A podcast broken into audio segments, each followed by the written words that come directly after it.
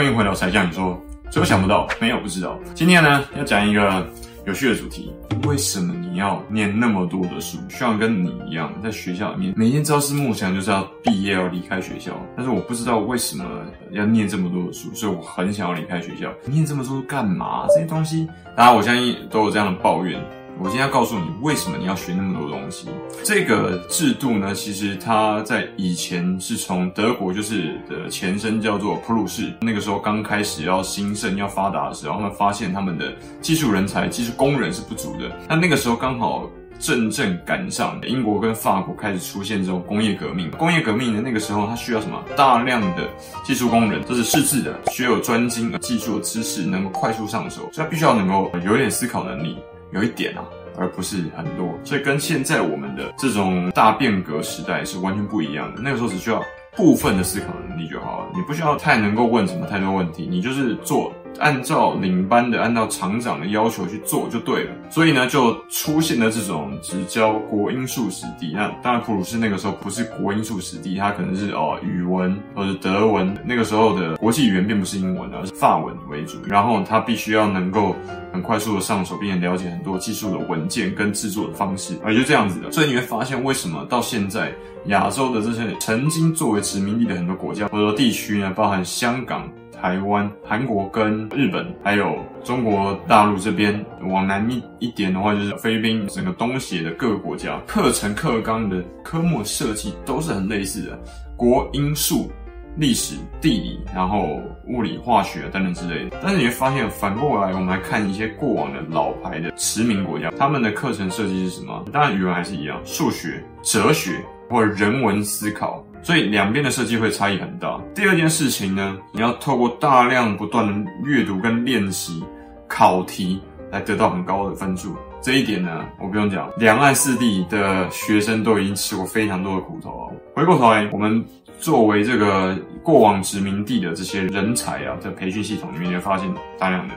这个测验，所以在这样很快速的练习过程当中，代表着什么？我们用这套系统来快速的在很巨量的人口里面筛选出来前述讲的普鲁士教育系统里面所需要的技术人才。但是你是不是真的需要这样筛选呢？不知道。为什么这样设计这些科目呢？不知道。我曾经问过我老师，啊啪就给我一个耳光，没有没有一个耳光啊。他是说，你问这问题干嘛？这个问题从他的回答就听得出来，连这个老师他自己都没有想过这个问题本身的存在，你懂吗？他根本没有想过这件事情，哦做就对了哦。你你现在了解吗？这就是普鲁士教育系统里面设计之初，他们没有想到后续的世代的转变会如此之大。这样的系统开始出现过度的负荷的时候，你就会发现这些学校里面教育出来的系统，像是我们，你。开始应对这个世界的变动环境的时候，越来越困难，越来越艰辛。这种普鲁士的教育系统里面，它所应对什么？拥有大量人口红利的这种殖民地，比如说像是过往的泡沫经济之前的日本，就战后的日本，过去三十年以来的中国大陆，还有很久以前的这个新加坡跟香港，还有台湾这些所谓的亚洲四小龙。然后呢，这些地区。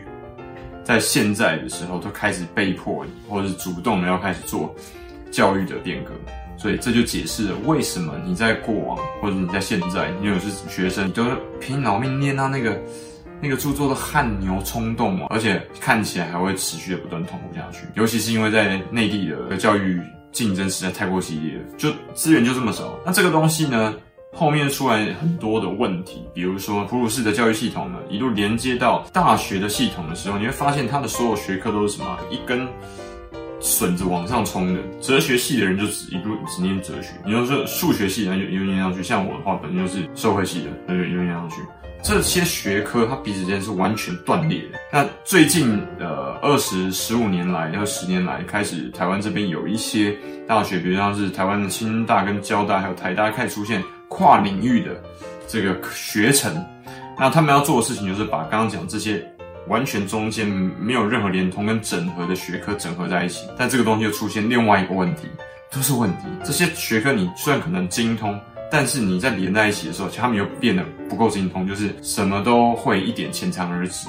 但是他实际上，他四年之后离开学校的时候，他是不是能够有足够的表现，在工作上面有足够好的产出？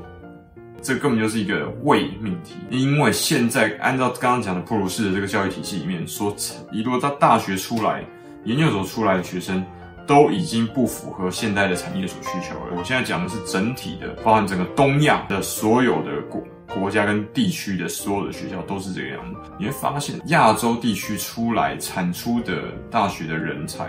毕业生，那基本上完全不符合外面业界对于这个人才的要求。HR 在筛选这些人的时候呢，所以这些人才的时候，他筛选的就只能看学校，看学校筛选。为什么？宁可错杀，不可放过。因为我在训练这个人，我在雇这个人进来之后，他的教育成本、训练成本就非常高。那我与其这样的话，我还不要去碰运气。我当然知道，可能比较相对程度差的学校里面，毕业生也有很优秀的学生。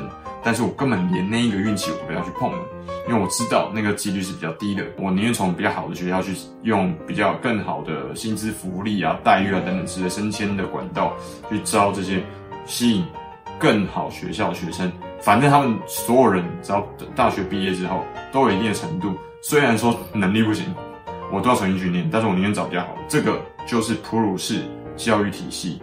最严重的一个问题，因为他最后出来产出的结果，我们现在都在忍受这些问题所在。前几天我在成都的时候，跟一个朋友后面我们就聊到这件事情。他甚至他的他所需要的人才从学校体系里面出来啊，他就直接打上一个烙印了，不适用，不可用，重新全部再训练一次。训练的时间光一个技能就要十个月的时间。我尼克好兄弟 Chris，他之前在我也不讲哪一个顶尖大学啊上课啊，他说教他的老师哦是教授。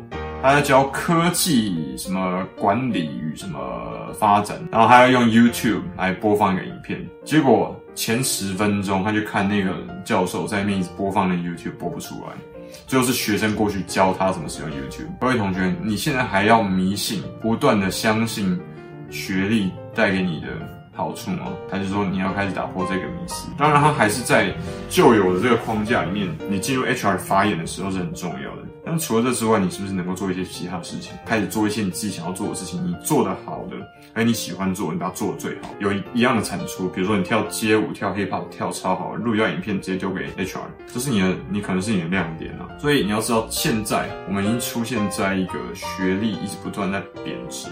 大贬值的时代，那要怎么样找到更好的工作？要怎么样找到更好的创业机会，活得更好？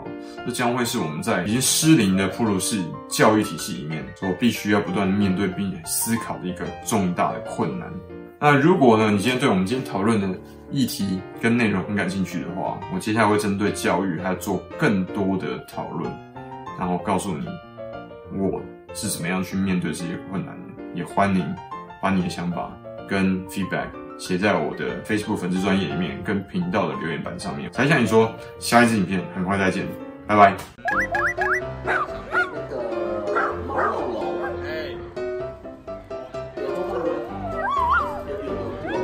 这个很少见哦，很少见的猫，好像不是柴犬哦，你不知道是哪里来的。你看你的尾巴。理人家。